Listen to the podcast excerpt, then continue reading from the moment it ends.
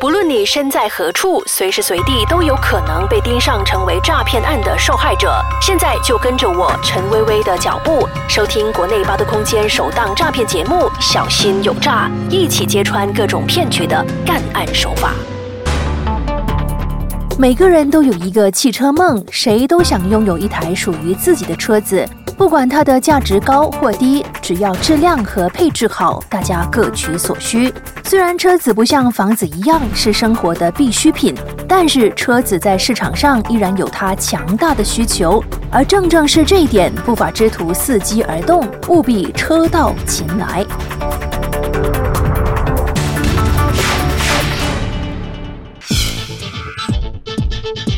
马来西亚车业总会告诉小心有诈，车辆买卖是一盘很大的生意，你知道吗？每一年新车和二手车的销售量究竟有多少吗？让我告诉你吧，是超过一百万辆。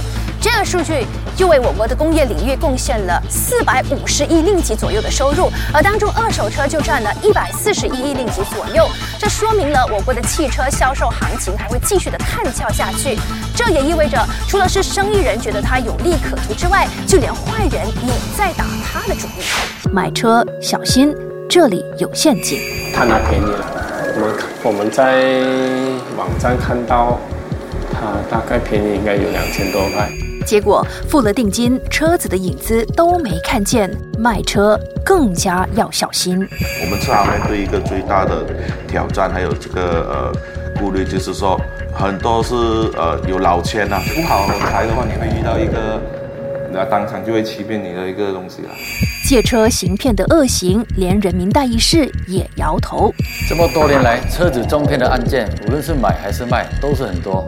究竟这些上门来的投诉者，他们被骗的原因是什么？我觉得不是他们不警惕，而是捞钱的手法太高明了。只要可以骗到人，这些骗子什么招数都想得出来，包括暴露自己的身份。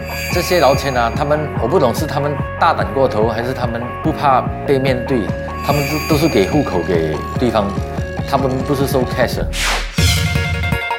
车不验诈，今天这个骗局的主题取得一点都没错，巧妙的骗车手段把人骗得团团转，避无可避。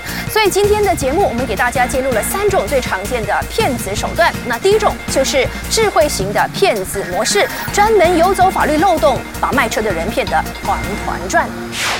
贸销部二零一零年租购修正法令，在新修正法令下，消费者在购车时缴付的抵押金被归纳为车贷的一部分。是银行的那笔啊货款没有给回我们。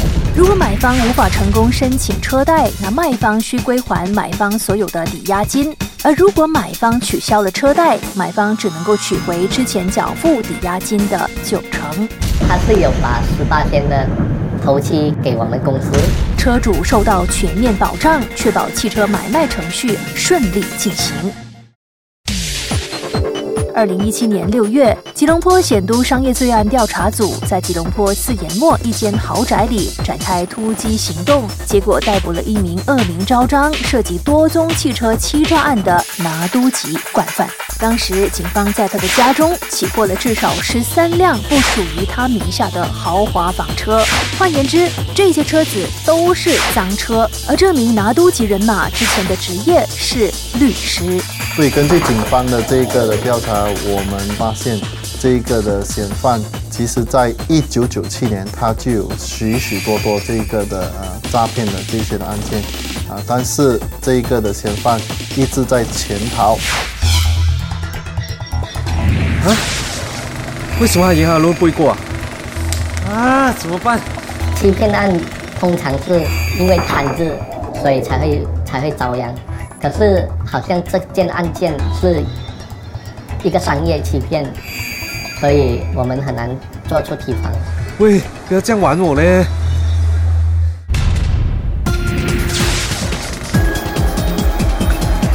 是在两年前，有一个印度大豆来我的店买一辆车，然后我的销售员就就和他试车，试完车他就讲他这辆车他要买给他公司的一个女性的 director。这一名拿督每一次来选车看车的时候，气派可真大了。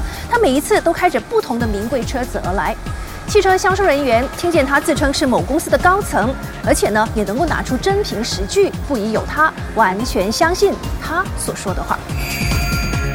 Excellent. I would like to buy this car from a director. I will bring it tomorrow. This is the car mentioned before. Do you like it? Yes, Dato. I really like this car very much. Very beautiful. This is my dream car actually. I'm buying it. 这一单汽车买卖交易进行得非常顺利，乍看之下很正常，也合乎情理。然后他会把文件交给银行，银行啊收了文件，文件上就是注明这个女性 director 是他公司的 director 啦，然后他们公司会每个月供这辆车，也是有有公司的注册注册名，公司的姓。也正因为整个交易没出现什么异样，所以就没有人怀疑这名曾经是律师的拿督背后所谋划的诡计究竟是什么。一般上，公司向银行提出车贷申请，车商和银行都会紧密合作，并要求申请车贷一方必须提供公司文件以及公司全部董事签字证明，作为车贷申请的审批准则。这名拿督显然有法子去处理，很快的，银行就批准了这名公司董事的车贷申请，他也到银行签了字。车行随即进行后续工作，并替买家注册了车子。接下来，新车自然而然的也被两人开走了。想不到，这时问题来了。程序上，银行一个星期会把钱退回给我们公司，可是过后银行就通知我们说，那个女性顾客她没有收到车，所以他们不会把钱退回给我们公司。Not me. I didn't take the car. The car is not with me. Why me? Gosh. I did bring her to collect the car, but she is a liar. 车行的负责人觉得事有蹊跷，马上报案。当时警方也找了两名当事人来问话。两个人就说两样不同的话，一个来印度 director 就说他有和这个女性来拿车，然后那个女性就讲她没有来拿车，而且她也不是那个公司的 director，然后他也说那些文件是造假的。这时候，车行的人发现，这名拿督当天过来取新车的时候，有一件事是当时他们并没有留意到的。那个拿督来拿车的时候，所带的是不同的一个女性来拿车，然后销售人员他们他疏忽了。我们之前有提到过，这名拿督籍惯犯是如何游走法律漏洞。他研究了贸销部二零一零年租购修正法案，就是如果是买方拿不到车子的话，这份合约就无法生效了。那至于卖方的车子又去了哪里呢？这就跟这份合约无关了。啊？为什么银行轮回过？啊，怎么办？他的单都不过啊！我们报警过后，警察调查，他才说同一个时间，这个印度大豆也是有去另外一边买车，然后银行同一个时间批两大约六十万的货款。我今天上这个节目，最重要是要公观众可以多提警惕，也希望警方可以把车尽快找回来。新车可以这样遭到蒙骗被开走，这类的事件并不常见。无论如何，小心有诈。也特此访问其他的车行，他们声称会做足防范，避免被骗。当中的防范措施就包括会和银行加强更紧密的合作。如果有心人要来利用这个漏洞来骗骗的，我相信是他们会有他们的方法了。那如果新车注册过后，哪一位董事或者是哪一位经理他要来？啊，领车，这样我们就要公司授权领车书。那有这封信呢，我们就会啊把车交给他。我们会时常跟我们的那些销售服务员跟他们讲，不管是怎么样追要车要快的话，那些程序我们都是要跟。如果没有足够的文件，我们把车交错人了，这样就是我们也是属于一个不小心帮凶了。在刚刚发生的案件里，警方并没有将这名拿督级骗徒绳之于法，只不过天网恢恢，疏而不漏，做坏事的人一定逃不过正义的惩罚。所以我去到 JPJ JPJ 官员看了，他讲这个 case 一步欺骗，不关他们的事。这是拿督级惯犯的杰作，这也是众多案件中的其中一宗案件。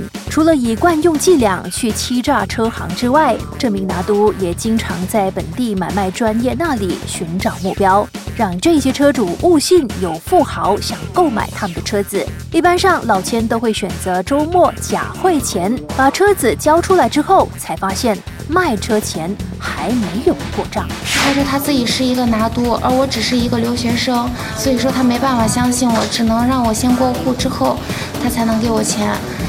过了两个小时，我从他家离开后的两个小时，我并没有收到钱。无论如何，上的山多终遇虎。今年三月十九号，这名四十四岁拿督的真实身份终于获得证明。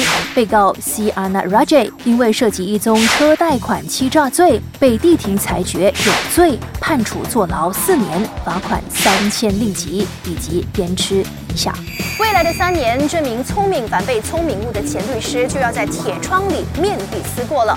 那至于第二种要你小心防范的汽车诈骗案，就是要提醒那些相信在网上买车的人，不要以为你捡到宝，可能最后你发现它连根草也不是。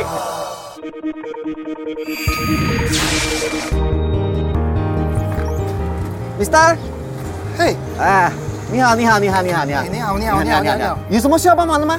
啊，我看你看这辆车情有独钟啊。现在哦，我们这辆车哦有啊有那个 discount。我看不用啊，啊我已经买了。已经买了？哈，哎，前几天我过账给老板钱了啊，老板今天叫我过来拿车的。有这样的事情？啊，我有利息，我有利息。哦，好，哎，看看这样是不是？每每都是我们的呃车商，就是讲有顾客来讲我要拿我的车，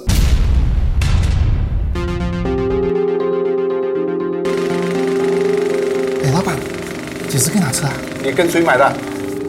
我前几天变印给你了啊，我账给你了啊。你是上网买的还是怎样？我上网买的。你上网买？对呀我有你给我看看一我下你你看的是什么来的？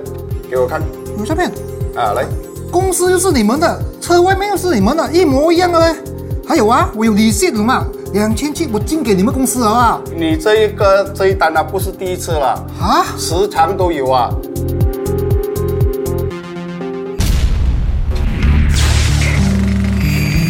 二手车行似乎对这类的骗局已经是见怪不怪了，特别是节庆来临期间，在本地著名买卖网站上交易，迷糊受骗上门吵着拿车的人更多。每天都有，就是这样。他们在网上啊，就是 post 那个价钱很便宜的车啊，不知所以的网民以为机不可失，就冲动的在网上过账给面也没见过的人，结果上了老千的当，车财两失。其实都没有没有车给他的，我都没没有收到钱，人家给他车。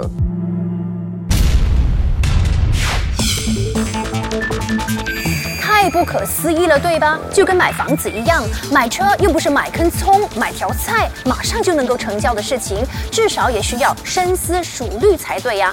所以我就说了，网络除了能够提供你便利之外，也给了你教训，教会你便宜莫贪。至于第三种汽车诈骗案和三崩巴亚继续贷款有关，下节回来会让你知道应该如何防范。我要换新车了，可是这辆旧车还欠一万零几贷款，应该怎么处理好呢？呃，这辆车啊，嗯，我收你八千啊。嗯，八千块，那我还要还银行两千，嗯，不划算。呢行車我哋俾五千俾咗咗你啦。这个也不行啊，我还要倒贴给银行很多钱呢。你有听过续工吗？我收你的车一万五千块，对你对我都有好处，只需要你帮我签一个合约，行的。啊，三崩白呀，好像很不错，可以考虑一下。这几年来，很多打着继续公契的车子买卖交易突然冒起，名义上是歌名转卖，实际上却没有这么做。这是什么？哦，这份呢是你跟我们车商之间的交易，我们会帮你卖车转名，然后呢，你只要帮我们签这份合约，然后我们就帮你承担过后的代车付款，好不好？讲你愿意将那辆车给他，他去供。那顾客没有想到，因为会签合同哦，做车哦没有签合同了，你知道吗？我跟车子出车没有签合同了，只有一张 bill of sale 不了。他的合同就好像我们买卖屋子还是租房子一样，有一个合同 agreement。哇，几时怎么登什么登什么登，几时要写的这个靠，他们很本领。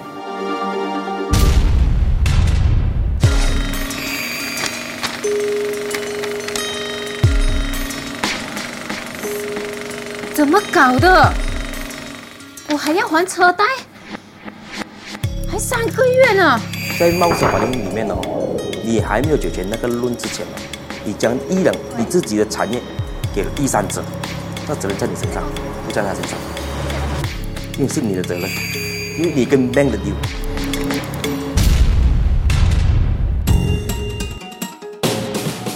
怎么搞的？银行催我还车贷耶！怎么会可能这样子哦？哎，三个月了你，查一下啊。啊，我不是把车卖给你们了吗？是是不是转名了吗？啊啊啊！你讲的不合法，但是警察没有权利去抓他。你讲它合法，可以不合法，这个漏洞。这类二手汽车买卖欺诈案件频频发生，大部分是中介公司假称自己是二手车商，浑水摸鱼。车主最终在车子没歌名的情况下，除了名义上需要每个月摊还贷款，车子被无良中介转卖之后，还要承担新车主所带来的风险。我已接到这个百多宗的投诉者，我们已经啊拿去国会啊找找啊啊国会议员啊去理论这种事件，在国会啊发起这个声言，然后警方有做通知，就是抓到他上法庭，三个人四个人抓他不进。我希望啊要加强一点，好像抓到他的时候下边啊，坐牢十五年啊。继续贷款交易就是我们口中所提到的飞机车，也就是以比较便宜的价格购买有问题的汽车。买卖汽车的确需要时时提高警惕。我国车业总会就教会了我们几个应变锦囊，让我们避免成为买卖车子的受害者。啊！买卖车子如果掉以轻心，随时都会误中骗子的圈套，成了冤大头。小心有诈，教你如何应对和防范。应变锦囊一：电子生物指纹识别技术。六年前，为了提升马来西亚这个车业的流程更专业化，我们跟交通局要求，呃，通过 EODO 成立了一个电子生物指模辨别网上交易平台。只要进行 e-auto 电子生物指纹识别技术，就能够鉴定一卖家是否是车主本人；二确定汽车资料和交通部的资料吻合；三确保车子并非在黑名单上。应变锦囊二：别轻信网上广告，不要贪图比市价便宜的车子，否则后果自负。应变锦囊三：做任何汽车买卖决定之前，先解决汽车租购合约，确保在转让汽车拥有权之前，买方或卖方已经和银行完全解决剩余的贷款，买卖车子安心，骗子的诡计就无所遁形了。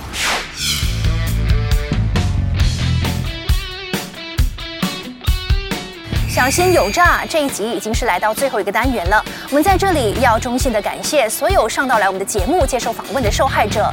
毕竟要勇敢的揭发不法之徒的行径，也要将自己惨痛的经历公诸于世和大家分享，这并不容易。我相信他们的目的就只有一个，那就是希望大家不要步上他们的后尘。